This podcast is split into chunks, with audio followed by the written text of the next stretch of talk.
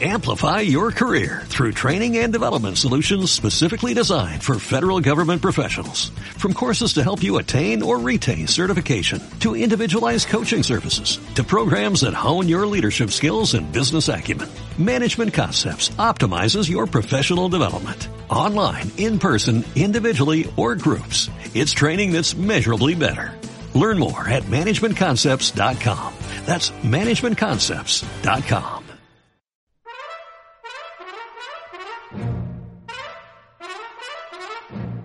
Gabinete de Curiosidades del Doctor Plus Valías.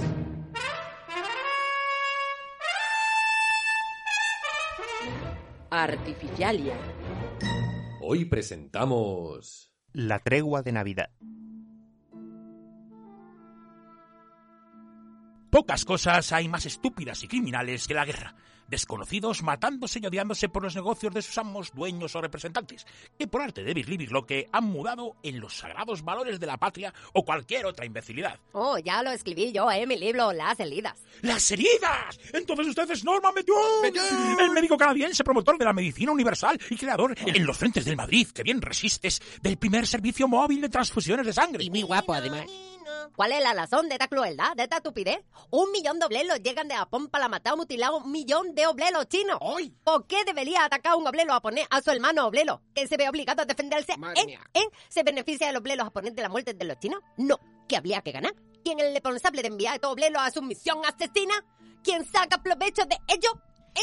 Es posible que unos pocos licos hayan persuadido a un millón de hombres más que ya ataquen o intenten destruir a otro millón de hombres tan pobres como ellos, de tal suerte que esos ricos se hagan aún más ricos. Podría ser "Oh, eso. pues, Me temo que por ahí van los tiros. ¿Qué quiere que le diga? Cuando el 28 de julio de 1914, nuestro buen Kaiser Francisco José declaró la guerra a Serbia, ¡que le declarado la guerra a Serbia! Había un ambiente magnífico en las plazas, se respiraba.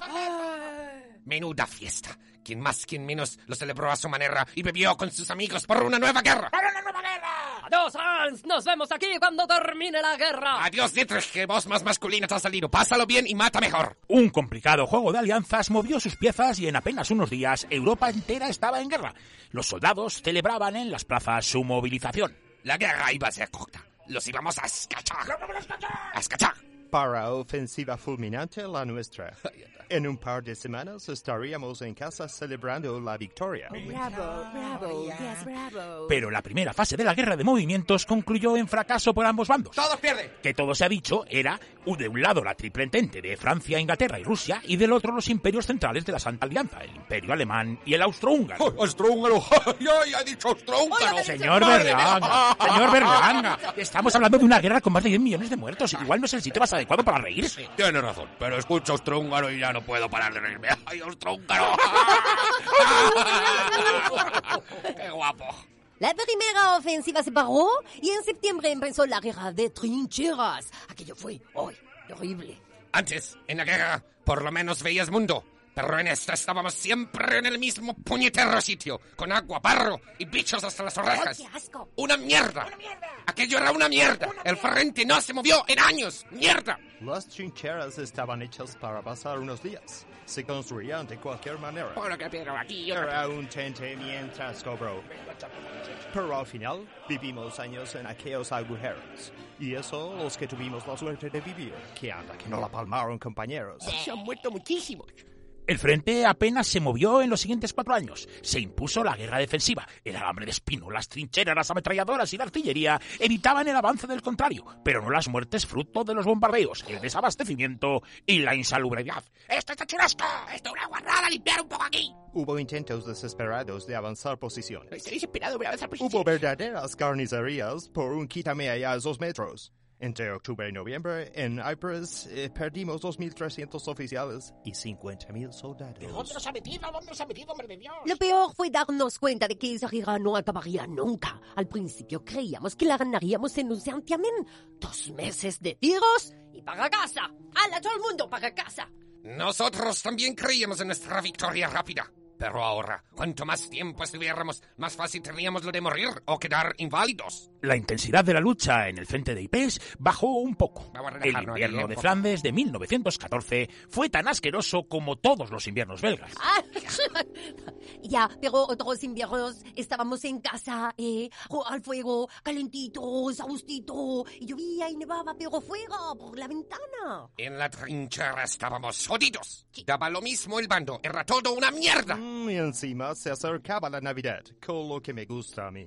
Manda narices. En vez de amarnos, teníamos que matarnos. Era una mierda. Ah. ¡Una mierda! Mierda, mierda. El mando de los ejércitos estancados intentó que las fiestas no desmoralizaran a unos soldados que, como el almendro y cualquier hijo de vecino, hubieran querido volver a casa por Navidad. Eh, a casa Si vuelve. por lo menos tuviera carta con el cariño de casa. Bueno, con el cariño, chocolates, cigarrillos. Bueno, que no viene. No sabes tú nada, ¿eh? Los jefaltes redoblaron los esfuerzos para que nos llegara el correo antes de Navidad. Pero algo sucedió, algo flotaba en el ambiente. La tarde del 24 de diciembre de 1914 atardeció más relajada que lo habitual en el frente de Ypres. Los boches estaban muy contentos. Los oíamos reír y celebrar en sus trincheras. Estábamos a 40 metros. Cantaban algo en alemán con la letra de Noche de Paz. No, no, pues estos no eran. No, no te digo cantar Noche de Paz en plena guerra. Oye, Freddy. Calla, calla. Parece que dicen algo. Fröhliche Weihnachten. Las Luz Noel. ¿Qué dices? Merry Christmas. ¿Qué dices? Es Navidad, joder. Ah, ¿Por qué no hacemos una tregua? Cojones. Los aliados no tomaron en serio la propuesta de la trinchera de enfrente. Pues va en Podría serio, va. ser una trampa. Aún así, intercambiaron felicitaciones navideñas con el mismo fragor que un rato antes se mandaban los disparos. Toma un gris más para ti, guapo. no solo eran los villancicos, los bochis habían puesto luces navideñas en las trincheras buenísimas. Había quedado precioso todo. Era lo más parecido a la Navidad que podíamos tener en aquella guerra de mierda. El teniente Semrich ordenó que pusiéramos un árbol de Navidad y unas velas. Eran unos vagos. Desear paz y amor en una guerra, pero nos dejamos llevar. A ver, ingleses, si no disparáis, nosotros tampoco. Pero, ¿qué pasa a los franceses? ¿Si nos vais a disparar o qué? Ah, era para abreviar y empezar la tregua cuanto antes. Yo, yo, nada. Los boches no nos respetáis y por eso os pasan estas cosas. Que se dice, je veux Noël, Oye, no, oye. je veux not. Haznos, que sois unos asnos. Eh, venga, venga, ya está. Vamos a celebrar la Navidad. Vacaciones. Entonces, ¿qué? ¿Dejamos de matarnos y de ser el idiota? Pues estaría bien, sí, oui. El inglés Willy Lesby salió de su trinchera con las manos en alto. Iba desarmado y llevaba un sombrero lleno de cigarrillos. Tengo pitillo para Menos mal que estábamos en 1914. Ahora seguro que dirían que invitar a los boches a cigarrillos era un intento de asesinato a largo plazo. Fue un momento muy tenso. Los dedos estaban en los gatillos. Nadie descartaba que fuera una trampa. Un alemán salió de la trinchera con los brazos en alto y unas tabletas de chocolate. ¡Chocolate! Solo 36 metros separaban las trincheras. Uno con tabaco y el otro con chocolate. La guerra química mata más la diabetes que las bombas. Poco a poco los contendientes fueron abandonando las trincheras y se juntaron en la tierra de nadie. A la vamos a tierra de nadie, todos juntos. Declaramos una tregua informal de 48 horas para celebrar todos juntos la Navidad y a quererse, ¿eh? Mm, Era raro, raro, raro. Los boches no tenían ni cuernos ni rabo. Bueno, lo tendrían, pero como no como creíamos.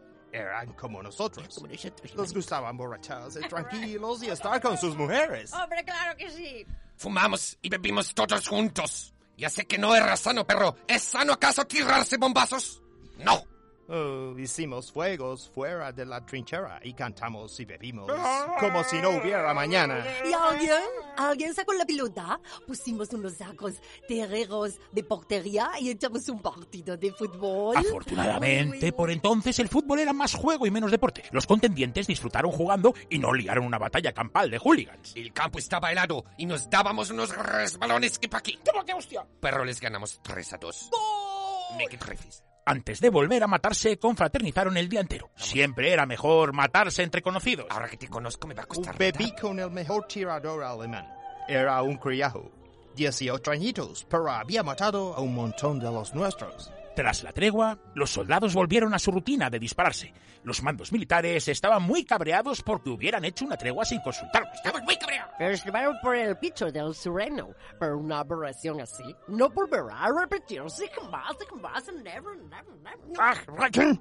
Los enemigos son para matar, no para celebrar.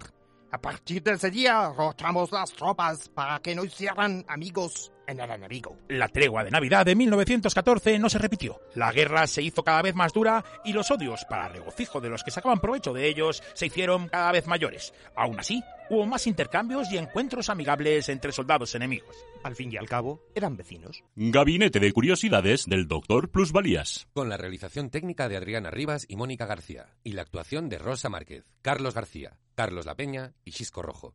Un programa escrito y dirigido por Carlos La Peña. ¡Está loco! Amplify your career through training and development solutions specifically designed for federal government professionals.